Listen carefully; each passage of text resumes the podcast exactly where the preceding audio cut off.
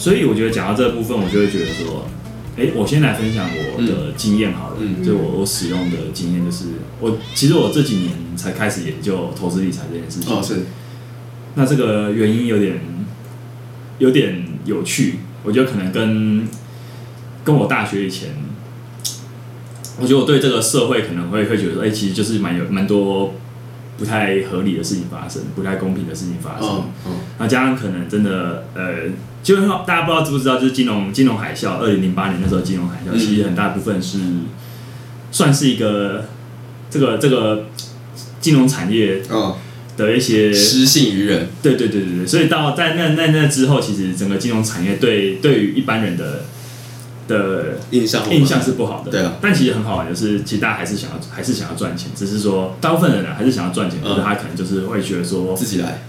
就是对于对对于那些机构的印象不好。嗯那我觉得是，我觉得在我大学的年纪，那个时候其实就不是很成熟吧，可能就会觉得说，嗯。对于这种东西，一来我可能没有那么急着要用钱，哦二来可能就会觉得说啊，就是好像这些东西，这些比如说金融机构或什么，或是好像你去研究这些东西，就会有点嗯，资本主义，就对说来有点可能就是那那时候的善恶观有点哦二元啊，哦可能就是我好像我没我好像不太不太，我会觉得说好像，我觉得对于这个社会看法就会有点沦为有点虚无的感觉，嗯。对对，所以所以到后来我可能开始意识到说，哎、好像我还是有一些人生想要做的事情，比如说可能一些长期的财务计划，嗯。对对对，那那这样子的话，如果没有任何的专业辅专业帮忙的话，我我要靠自己去。一来一一个可能是说投资的部分我不太知道怎么样去处理，那、嗯。那二来就是说，嗯，到底那个你要怎么去计划一件事情，那个嗯。也是有点困难的。所以在这几年可能开始慢慢的研究一些投资的东西，我发现，哎、好像这东西其实没有那么没有那么。以前对于股票了解，可能就是说你必须要一直盯盘，你要有一些一定的那个什么研研究，嗯嗯。然后，但后来后来知道说可能会有那种长期买大盘的的策略，那好像你只要相信人类的文明会一直进步，那那那这个东西就会那个这个指数就会一直往上，嗯。这种这种这种发现说，哎、好像跟我当初的那种想法不太一样。对对对，那后来虽然有试过去，我有去上过其他其他人的课，但后来发现说，你要自己去做这件事情还是有点困难。比如说，你每个月要拨出一点钱嗯。去做定期定额这件事，本来就已经不是那么容易，嗯。因为有些时候你会发现说，哎、这个月好像比较便宜，嗯嗯。那我要不要再等下个月便宜一点再买，或是说再买多一点？嗯。就你永远会人人永远不是机器，就是说你只要你就每个月打开你的那个软体，就扣掉那个钱就好了。嗯，你会会想很多，嗯，好像人为判断，对，联想好像我再买再再过一阵再买好了。嗯。就是这种东西，光是你买一个这么简单的的大盘，都会有这种都会有这种感觉，更何况是其他部分。对，所以后来后来反正就辗转的，四维有来找有找我说，要不要来聊聊看说，因为你应该也是觉得说我好像对你们的对你在做的事情有兴趣，嗯。对，所以就有是啊是有找有找我找我谈，我想，哎因为我那时候也确实觉得蛮有趣的，就是还好不算缘故圈，应该是很外面的。我 那时候我确实也觉得说，哎、好像你们在做的事情跟我想要知道的事情是嗯嗯很很很有一些关联的，对对对，所以后来后来就后来就先从先从闲聊开始，嗯。后来呢后后来就觉得，哎、好像是可以直接直接购买这个服务的，嗯。所以到后来我自己比较有感觉的部分就是，呃，就是投，我觉得就是理财的纪律性变得很很清楚，嗯。比如说我以前就是会，因为你知道，就是看这种要怎么要怎么样理财的部分，大部分人讲的东西都类似，就是说你要有你要有两三个账户，嗯。然后每个账户有不各自的功能，嗯。嗯这个应该很多人都知道。但老实说，要去做这件事没有那么简单，因为你就是要先把钱全部要把它把它把它搬来搬去的，把它可能原本这个账户的钱比较多，你要把它搬到其他账户，可是你可能就会觉得我想要这个账户嗯。去买东西，嗯嗯。可是当你需要一个有纪律的计划的时候，你就必须要整理一下，嗯。你要让它有功能性，要让它很清楚。再来就是说，你每个月的支出，可能当你有一个账户这样的东西的时候，你可能每个月的消费支出、玩乐支出就在这个账户，在 A 账户里面、嗯。a 账户每个月就只会有可能两三万，嗯。他就会强迫你去存钱，哦或强迫你去控制你的就这样，对，就是一个预算，就是因为我自己觉得说，当你的账户的钱很多的时候，你永远不会去省。嗯。我我自己其实这这几年可能有些时候也会买一些东西，也会发现说，有些时候会觉得，哎、这个月花好多钱，我下个月一定要控制住。可当下个月、嗯月初一来，薪水一来之后，我开始又会 又会想啊，就就就会可能看到想要的东西又会买，就是这这东西永远会变成说，你你永远在跟你的欲望搏斗是很难赢的。嗯你如果没有一些技巧的话，嗯嗯会很难赢。嗯，所以后来发现说，就是虽然这些东西我相信一定有很多人本来就知道，是但我觉得你要实际上做到，并不是那么容易。那这个只是他们提供的，视为他们提供的服务的冰山一角，哦对对对。那还有其他部分，就像刚刚说的，就是只要你对于钱的部分，哦，包含说借款那些贷款那些，或是税务的部分，都有其实都可以跟他讨论。嗯那这有的我还没用到，但就是大部分我我用我目前用到的部分，我会觉得说，诶，他直接解决我一直会觉得说，我觉得跟欲望跟物物质的欲望拉扯，拉扯很辛苦，嗯嗯它只是直接就算是影响了我，我觉得这这这几个月有直接有被，有算是很很显著的改变，嗯，可能算是很，虽然会变得比较辛苦，因为因为钱就确实就少了一点点，对对，但就是但但确实会觉得我我觉得不错，因为我以以过过往这一两年都觉得说。要把钱控制，要把花费控制下，有点辛苦。嗯这件事情就算直接解决。嗯那我觉得算是说有技巧的去避开一个人的，有技巧去绕开人的本性是很不理性的这个这部分，算是算是很，我觉得这部分我蛮有感的啦。嗯，还有再来就是说，你要怎么样去有一个理明确的计划，这件事其实很难。嗯就是你都会想，你都会不确定说我到底要不要结婚，到底要不要生小孩，到底要不要买房子。嗯，其实除非你本来就对这件事有很强烈的期待，期待或是想法的人，不然像我其实是没有的。嗯对因为我觉得我一直到这两三年教练工作比较稳定之后，也开始才去想这些东西。在那之前，可能我我唯一要想就是我要怎么样养活自己，对，开始在那时，我觉得这人的你在不同的物质状态里，你会有不同的困境。是，有些时候看起来你赚的比两年前多很多，可是你的你需要烦恼的人可能也会多很嗯，多。一定，对啊，对啊，所以说这个时候到后来，我发现，哎、他们提供的很多，那我会变成说，他他哎，在他们的服务里面，我觉得蛮好玩的是，你好在做一种模拟人生的游戏。啊，对，他会直接告诉你说，你比如说，如果你要你要你要买房子的话，那大概目前双北的价位是大概多少？直接会有一个数据表格给你看。嗯，因为对我是完全没有在也关心这个东西的我就哇，嗯，大概是这样。那原来大概要要可能要付出这么多努力才可以，嗯嗯那可能就会直接打消我马上现在就要付贷款的念头。嗯因为我觉得那样会让我目前的金流整个卡住。是，那再来就是说，你如果要小孩的话，嗯如果要结婚的话，那这些东西需要多少钱？嗯，这当然你都可以问得到。可是我觉得如果有这种更，因为他们提供的那些表格都还蛮清楚的，包含说小孩的教育、养育费那些全部都有很明确的嗯一个、一个数字出来。对，这是在使用那时候使用上，我自己是蛮。我自己是蛮有感觉，就是我真的是他直接帮我把一些我可能脑袋中有点朦胧的想法具体化，嗯。那我如果我就是后来就是说，在这个计划中，我可能就有 A 方案、B 方案跟 C 方案。那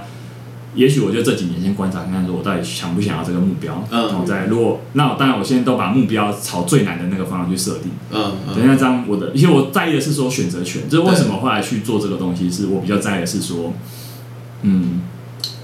你可能都会想说，反正房子那么贵，我永远买不起。是，可是如果说你不，你并不是一个真的没有钱，你那你其实需要可能是计划。嗯。那这时候，如果你永远不做这些事情，那其实你不会把钱存下来，是，或是你钱你存的那些东西其实没有什么，完全不够用，就是可能大家知道这几年通货膨胀，所以其实完全完全是连通膨的人都都赶不上的速度。嗯。那这时候，嗯，比如说你要去赌说房价会崩盘嘛，你要去赌这些事情嘛，其实那你你其实是在拿你的人生去赌。对，对我觉得不没有必要到这样。就是我嗯过去可能会比较单纯想说，呃，我我就是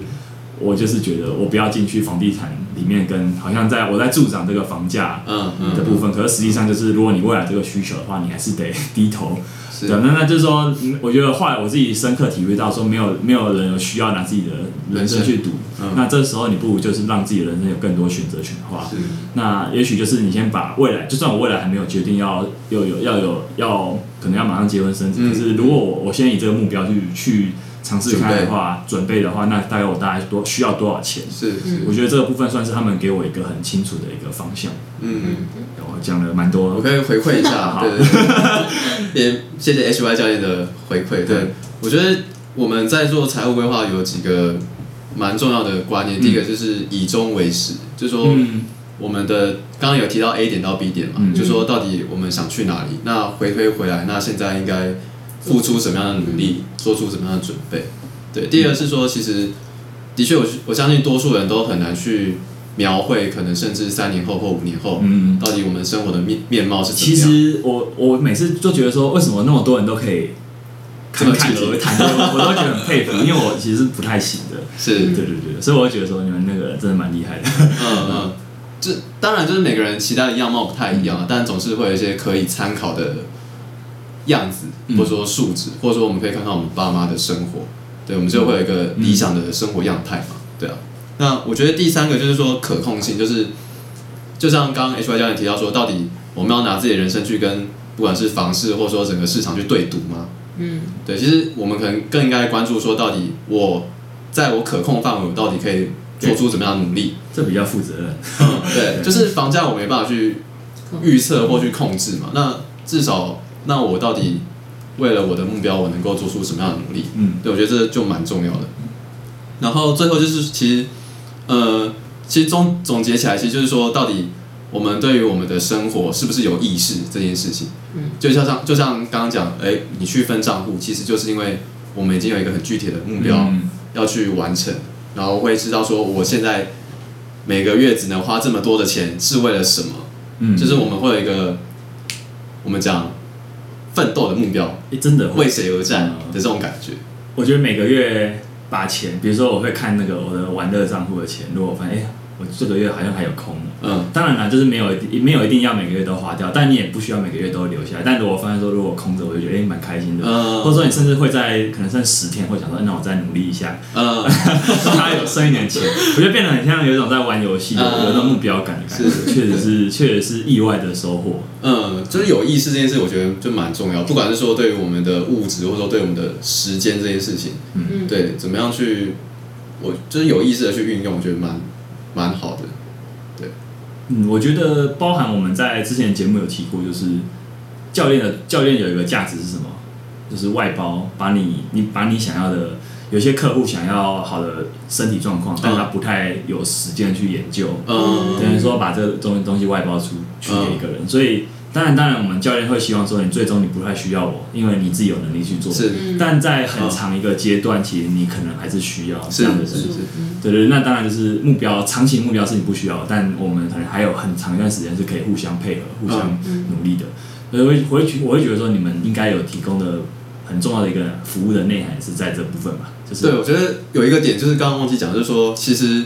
在做财务规划有点像是去建立一个我们的财务系统。嗯。就是。首先是建立一个系统化的流程，然后可以让它很自然、顺畅的去运作，尽量减少我们，比如说像 H Y 教练说，哎，以前可能要去准结我们的这个钱，会觉得很吃力，要去跟我们的欲望去做对抗。嗯，对，那怎么样就是用系统化去减少这样的摩擦力？对我就觉得蛮重要。那再来就是说，到底呃，未来其实我们跟客户都是蛮长期的合作关系。嗯。未来就是每一年每年去 review 说到底，嗯，我们有有没有朝这个方向、朝这个目标更靠近？对，所以我会觉得说，就为什么会觉得会今天早上来？其实你们应该有发现，就是我觉得很多很多部分是很相似、很类似的。嗯，对啊，就是我会觉得我们都算是帮人培养好习惯的，嗯，助人助人工作，对，对，那财务社工，那 对莫莫名其妙变得很像在做，就是我们好像又回到。是因为社会社工系的人都大部分，我觉得对于这个社会是有一些期待的，那对他想要帮助大部分很多人，可是可是可能会比较辛苦，就是当这个市场可能不太不太能给给你很很很好的价钱的时候，嗯，对你就会觉得你好像在牺牲自己的热情。但我会自己会觉得说，身为一个教练这部分，我会觉得我我得到的东西跟我付出的东西，我都觉得还蛮。嗯，还蛮有对应，就是我会觉得说，我得到的东西其实蛮多的，不管是我自己学到的东西，或是呃很简很很很那个什么，很直白来讲，就是钱钱那个薪水是还不错的。嗯，对对对，所以我觉得说，身为一个助人工作者啊，就是我们都在帮人培养好习惯，所以我会发现会发现说，嗯，一个系统真的很重要，一个系统可以让你把一个东西，嗯，你会应该说你会在意的东西是长期的，嗯，你不会说在意说，比比如说以我们的例子好了，你今天会一直每天去看你早上多重。下午多重，大便后多重，就没有必要，就是 就是这没有什么必要。或者说你每天都量这体脂肪，就是这东西是你如果知道说你你现在做什么，那你做东西可能短时间还有波动，嗯，但长期来看，它你的生活形态是好的，那就好。是，然后我们我们我们老老师有有一句话，算是这个业界蛮经典的一句话，就是你不要高估一天能达到的成就，那也不要低估一一年可以累积的效果。嗯，其实很像，就是说。我自己之前在投资也会也会知道说，你不要动不动就想要做一些什么，嗯，你不要每天就是动不动就看一下你的账户，或者看一直是一直为一直为了盯盘，然后就一直去做一些可能没有必要做的事情。我自己会觉得说，这部分其实会觉得，哎，其实到头来，嗯，财理财的部分或是投资的部分，它其实都在。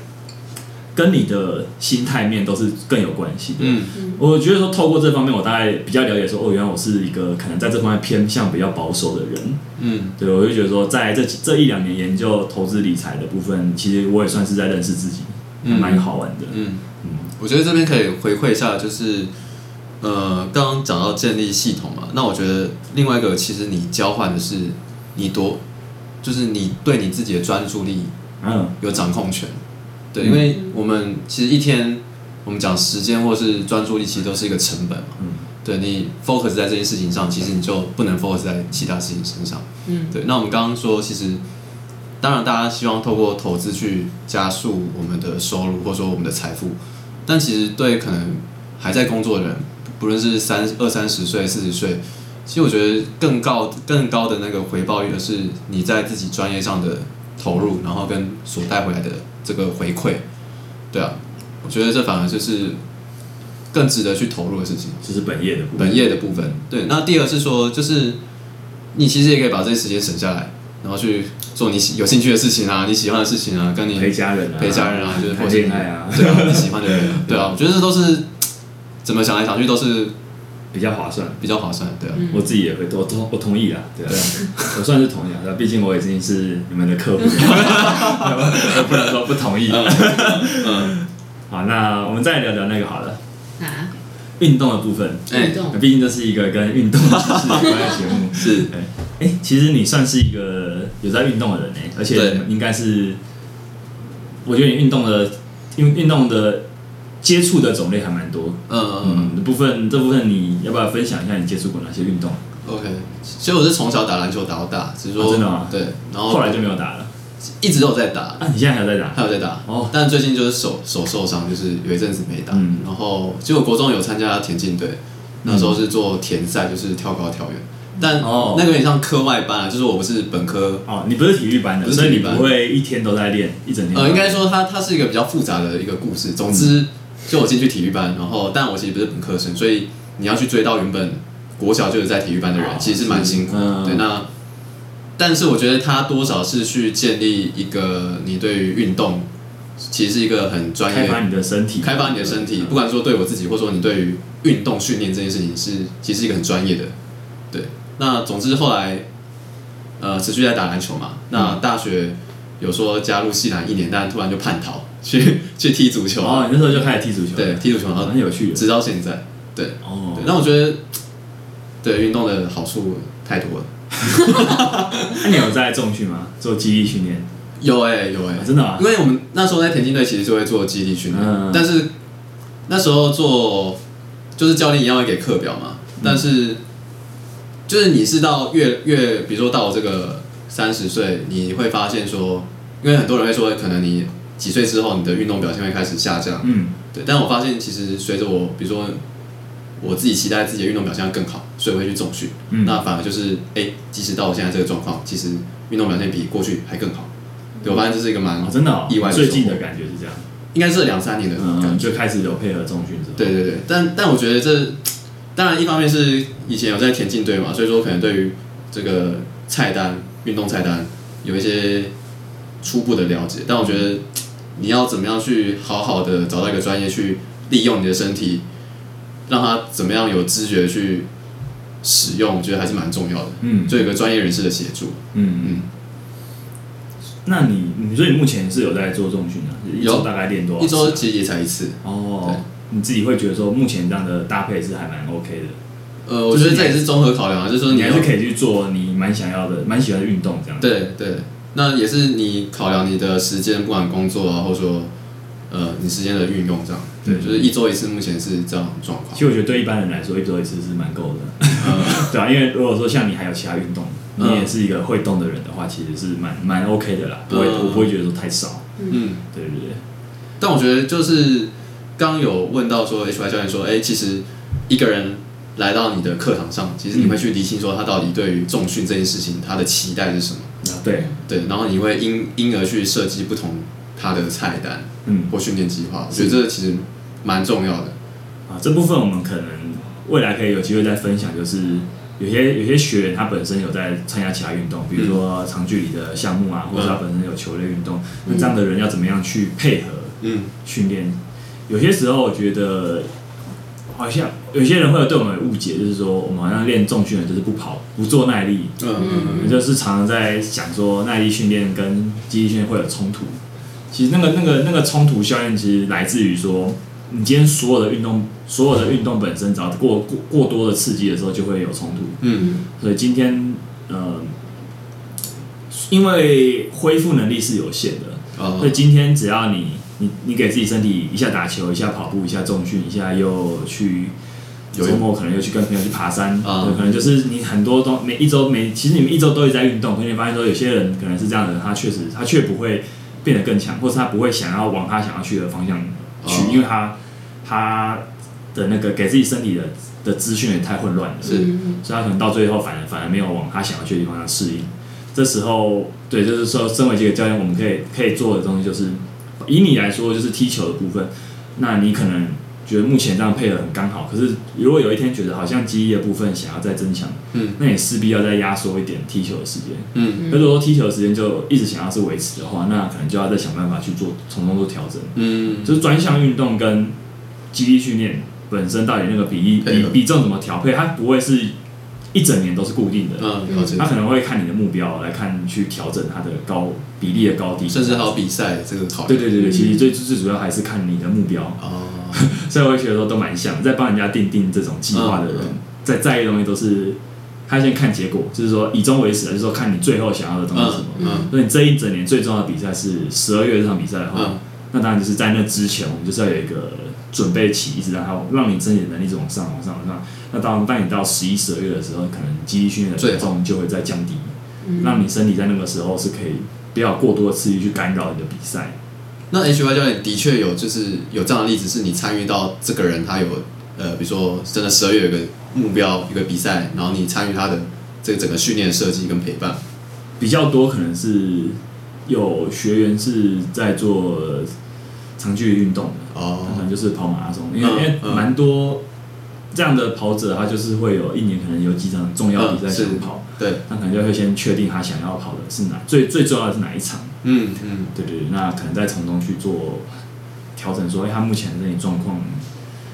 怎么样，能不能配合？对对，但通常呢，就是一般的，如果你是上班族的话，其实真的会蛮不容易的，因为你可能你身体本身。就是我们刚刚讲嘛，要竞争恢复的东西，其实不只是训练，呃，还有上班的疲劳，就是这变成是一个非常非常复杂的问题。如果说你本来就已经因为上班的关系很疲劳，或者说因为上班的关系，因为久坐的关系，嗯，你的姿势其实身体的排列其实已经有点跑成是一个。你已经适应成一个上班族了哦，上班族的身体，对对对，所以他其实会变成说，他会有一些可能他的上半身是过度紧绷的，他呼吸甚至可能是需要重新调整的。嗯，可这时候如果他又有一个比赛需求，其实会很麻烦，就是他可能要必须要还要很很，嗯，还要可能就在跟他做个理清，说，嗯，如果说现在的状身体状况可能硬要硬要去比，还是可以，可是可能没办法到最好的表现。哇，听起来这其实也是蛮专业的事情，就是你要。依照每个人的情况去调整。对对对，所以因为教科书上要给你这的安排的方式，就是说，可能就是说，越靠近比赛，记忆训练的就是强度还是要维持，可是是量越少，就是会有个制式的规范，可实际上就是每个人是不一样的，是。每个人生活形态是不一样的，所以甚至每个人身体本来就长得不一样，嗯。所以这部分其实都还要考验你的调整能力，甚至有些时候你就是要妥协，就是可能就先休息，就是我们能做的就是先让你身体可能也不会上什么强度的，因为我觉得说，当你身体已经很疲累，或是它已经是一个呃，我会说它不是在一个原厂设定的状态，就是它已经适应成一个上班族的状态的时候，你给太多强度啊，其实没什么，也也不不会对他比较好。嗯，对，哦这时候嗯到底什么对他比较好？其实教练要去有能力去判断，而不是说啊，他现在他快比赛了要上强度，可是实际上他其实很累，或者说他其实身体没有准备好，那个样子是没有准备好接受这个强度的，那你就必须要停。我觉得这有超出我对于就是呃，比如像教练的这个角色能够提供的价值，真的，因为我觉得。我觉得多数人可能认为就是健身教练就是跟你说，哎、比如说硬举要几下啊，几下几组啊，或者说你要做多少公斤数、嗯多少重量。对，让我觉得就是刚刚听到，就是发觉你其实要很去克制化去了解说每个人的状况，嗯，对，是要很了解他的身体的目前，不管是身体啊，或者说他情绪上嗯，的情形。对，所以我会觉得说，这也某部分是一个这个服务有点难线上化的一个原因，嗯。嗯。它其实不容易，就是。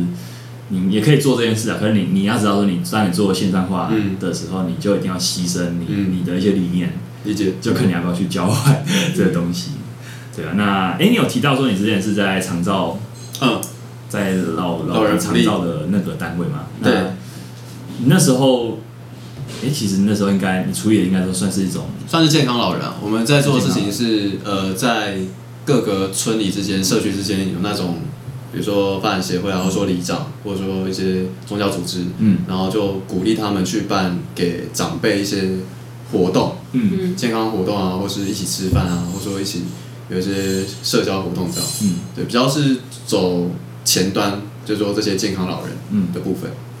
哦，所以比较不会是失能那部分的长照，对，我比较是前端就有点类似预防的感觉。应该比较好，看到 看到至少看到的心情会比较好。我觉得而且我们我们没有要直接去面对这些长辈啊，哦我们主要是去辅导这些团体，哦是机构跟机构对这机构或组织这样子。我之所以问这个啊，其实就是因为我自己会觉得说，记忆训练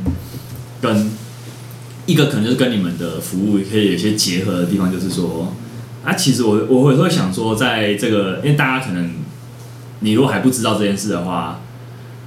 如果你是 HY 教练的听众还不知道这件事的话，那可能不太好。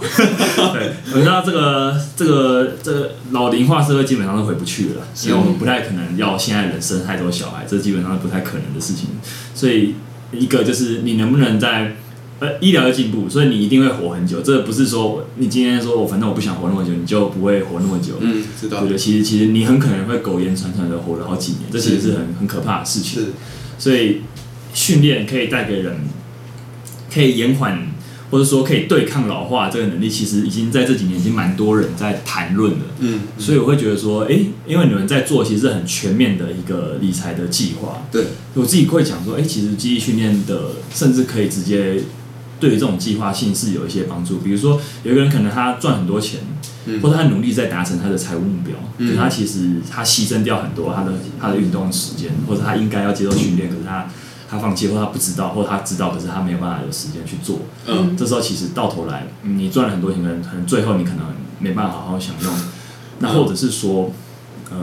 最最简单就是，或者说最残酷的就是，嗯，可能家里长辈，嗯，呃，因为你们的那个计划应该也也也也需要了解说家里长长辈目前的健康状况。需要照顾，对对对，当你需要照顾的时候，他会吃掉你非常非常多的资源。对是是，对，那那这部分当然了，你要影响你的长辈，这是不容易的。嗯但就是说，其实我会觉得说，记忆训练，我自己因为今天的主题也想说，我们之间的工作，我们之间的专业有哪些连接？嗯其实在这个目前的这个社会形形态看起来，这势必我觉得未来我们应该还会有很多嗯，呃，比如说结合的机会，合作的机会对对对，是。就是嗯，因为记忆训练可能在这方面，在一个一张好的财务计划里面，它其实是嗯。占有一定的功能性的。是我相信是，对啊，对，那诶，你这部分你会有，你之前有想过，因为或是或是说会在理财计划上，这些确实会有一些影响嘛，就是嗯。当家中的长者是需要照顾的的时候，我觉得这个一定会在考量之中。如果说已经是有需要照顾的状况，嗯，或者说我们也会去预想说，如果万一我们真的老到，呃，功能也都退化了，也需要别人照顾，那我财务上怎么去指引？这个也是会在我们的计划当中。而且如果是自己的话，更难想象哎，因为其实你永永远不会想到说我会变成那个样子。是啊，是啊，对对对。那嗯，那第二个方面就是，我相信记忆训练或者说这种健康，一定是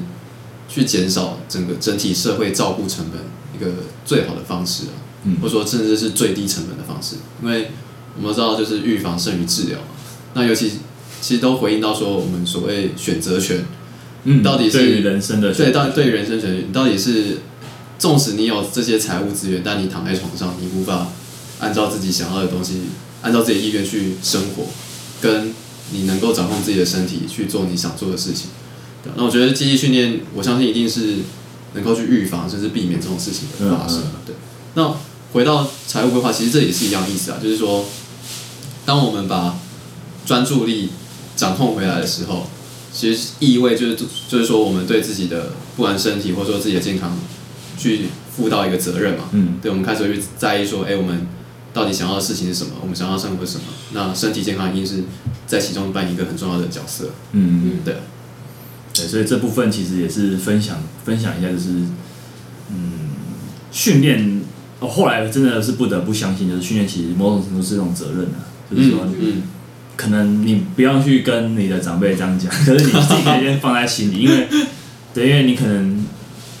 你先要先把自己的责任做到，嗯，可能你才有办法去影响你你身边你想要影响的人，对那我们可能也知道说，要要抽出时间来运动，对于大部分的很忙的人是很不太容易的，对啊，所以，嗯，外包这件事是 是可以外包给教练，这部分是其实真的是。有效率的方式啊，不得不说，有效率的方式，我不得不在老王卖瓜这样。这一定都是都是专业化，就是效率嘛。嗯，对你整个整个，不管是整个市场，或者说你的人生怎么样更有效率去去做。对，那这边我可以提一件事，我不知道跟这有没有相关，就是呃，刚讲到训练是责任嘛，但是现在有一个外包是，比如说像那种医美外包，我意思说就是，哎，好像可以去做那个让你的。人鱼线更清更清晰。现在医美诊所都会做啊。对，但我那徐若瑄的广告啊。你说腹肌 rock。对对对。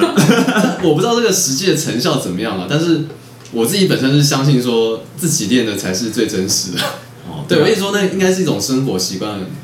对啊。对你如果受限于外在的一些印象，或者说外在的形象去做出这个选择，我觉得这对你生活，或者说你本身健康。到底带来有没有正面的效应，我是不太清楚。其实之前也有看过，就是抽脂抽脂手术，其实到后来你生活形象不改变是没有用，完全没有用的。